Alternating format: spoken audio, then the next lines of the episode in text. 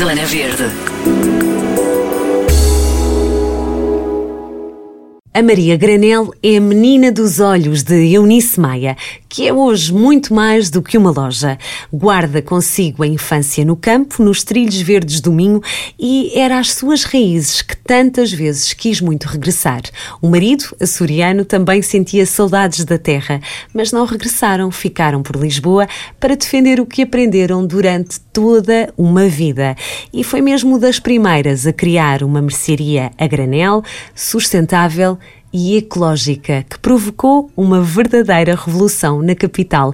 Seja muito bem-vinda à Zona Verde. Foi mesmo a primeira, a primeira uh, mercearia biológica 100% a granel. Já havia supermercados biológicos, já havia secções a granel, não havia era ainda nenhum espaço que conciliasse a 100% estes dois mundos, o biológico e o granel.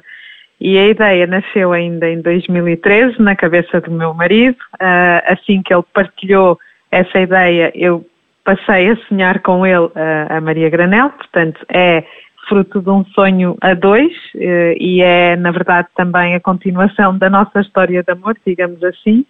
E nasce como uma homenagem às nossas raízes. Ele é açoriano e eu sou minhota, portanto, vimos os dois de pequenas comunidades tivemos o privilégio de nascer e crescer perto da, da natureza e em determinado momento demos conta de que estávamos na, na capital, na grande cidade, longe destas mesmas raízes e das nossas origens e o fator saudade falou mais alto e achámos que a forma de trazer um bocadinho destas pequenas comunidades para perto de nós e, e dos afetos e do aconchego e da proximidade era recuperar este imaginário coletivo das antigas mercearias de, de bairro e, e, e, oferecer, no fundo, o melhor que a terra nos dá, e assim foi. Uh, durante, dois anos, de, durante dois anos uh, sonhámos o conceito, fizemos estudo de mercado, preparámos tudo, e em 2015 abrimos a primeira loja em Alvalade, em 2018 em Campo Torique,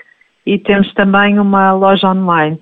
Uh, pelo caminho, eu fui conhecendo uh, pessoas e projetos que me inspiraram e que me inspiram e que mudaram completamente a minha vida.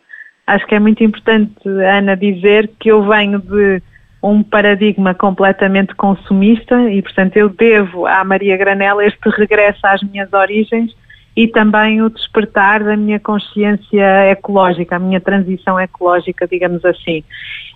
Sentiu que estava a desbravar um caminho? Ah, completamente, pois. completamente. Uh, em 2000, aliás, eu lembro-me, nós, eu própria, no, durante o processo de criação da Maria Granel, quando assisti um, à reportagem, eu vi de forma completamente aleatória na internet a reportagem com a Bia Johnson e eu não fazia ideia de quem era a Bia Johnson, nunca tinha ouvido o seu nome, não fazia a mínima ideia de que existia todo um estilo de vida uh, associado ao Zero Waste e, e, portanto, para mim também foi uma descoberta. E lembro-me de estar a inscrever uh, uma proposta revolucionária na nossa parede da primeira loja, uh, dizendo às pessoas, não, é? estão lá os nossos pilares, consumo responsável, consumo sustentável, zero desperdício, obviamente aqui o zero é um arquétipo, a ideia é ajudar as pessoas a reduzirem, e depois numa outra parede dizendo um, uh, ah, pode trazer o seu próprio recipiente, Uh, e se não tiver, nós uh, também lhe cedemos. Temos frascos, temos sacos de papel. E, e, isso foi de facto uma proposta revolucionária porque era dizer às pessoas abdiquem das embalagens, recusem as embalagens, reutilizem os recipientes que já tenham em casa, sejam eles quais forem, plástico, enfim, o, o que tiverem. A ideia é reutilizarem. E, e lembro-me que no início nós não tivemos logo pessoas a trazerem os seus próprios frascos e, e contentores. Foi todo um processo. Portanto, de facto, é, é mesmo como a Ana diz, foi desbravar caminho muito com uma atitude pedagógica e de acolhimento. Mostrar como, como, é, como é possível e como é fácil também.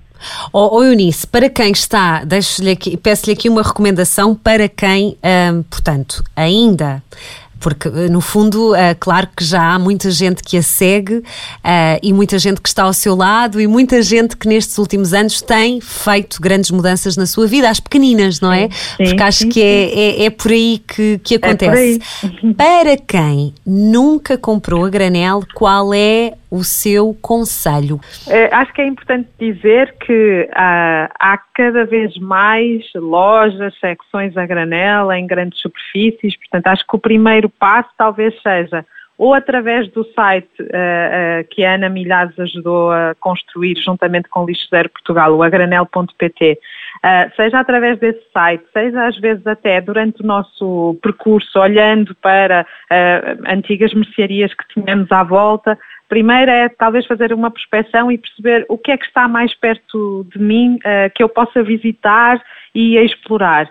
Ah, porque efetivamente é mesmo, é mesmo uma experiência, é completamente diferente, porque estamos a falar em princípio de lojas mais pequenas, lojas de bairro, portanto há aqui um atendimento familiar que é completamente diferente, o fator proximidade, as pessoas são verdadeiramente acolhidas, isto independentemente de depois concretizar ou não a compra, mas acho que é importante esta, esta primeira experiência, é? de entrar, de, de conhecer, de cheirar, porque também é uma experiência feita de sentidos, Uh, e, portanto, uh, fazer uma, uma prospeção. E depois pensar, por exemplo, num alimento que eu nunca tenha, nunca tenha experimentado, mas que tenha curiosidade em, em experimentar. E o granel abre este mundo de possibilidades, que é de levar a quantidade apenas de que preciso ou uma pequena quantidade para experimentar.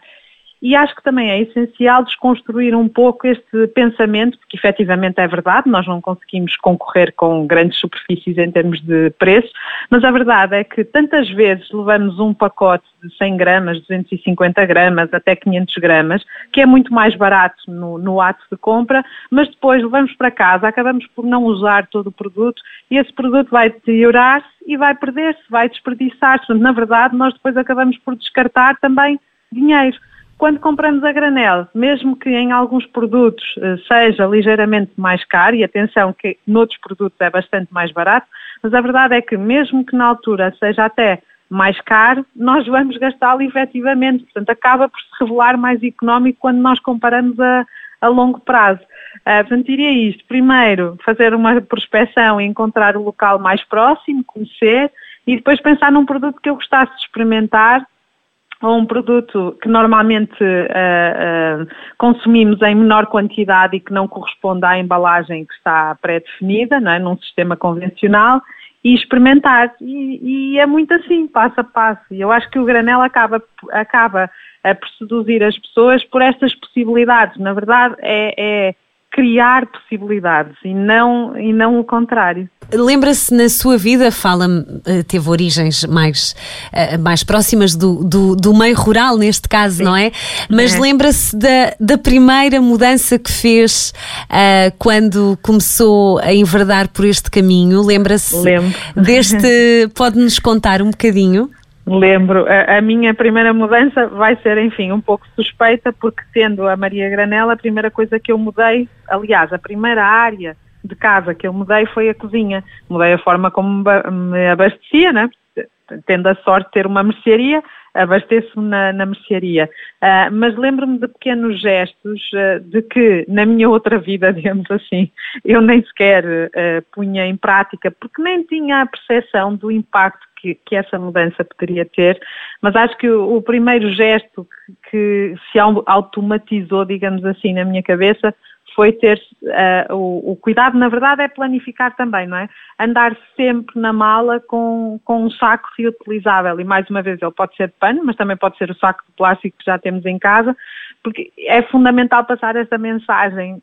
Ser sustentável é usar aquilo que nós já temos precisamos de um novo olhar, não só a, a, título individual em nossa casa, como enquanto sociedade, mas é sobretudo olhar para o que já temos e perceber que estamos sempre a falar de recursos e que há sempre um, um impacto associado. Portanto, a, a ideia, como em tudo, é fazer prolongar a vida e, e trata-se muito, esta é, é a minha luta pessoal, eu acho que sustentabilidade é, acima de tudo, uh, amor e afeto. Quando nós cuidamos daquilo que temos e, e, e, há uma ligação afetiva, porque valorizamos, seja uma peça de roupa, seja um objeto, quando nós amamos, nós estimamos e queremos que dure para sempre.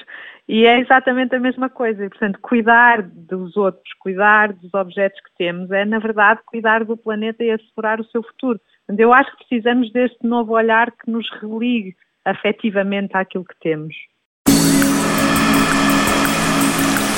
Zona Verde.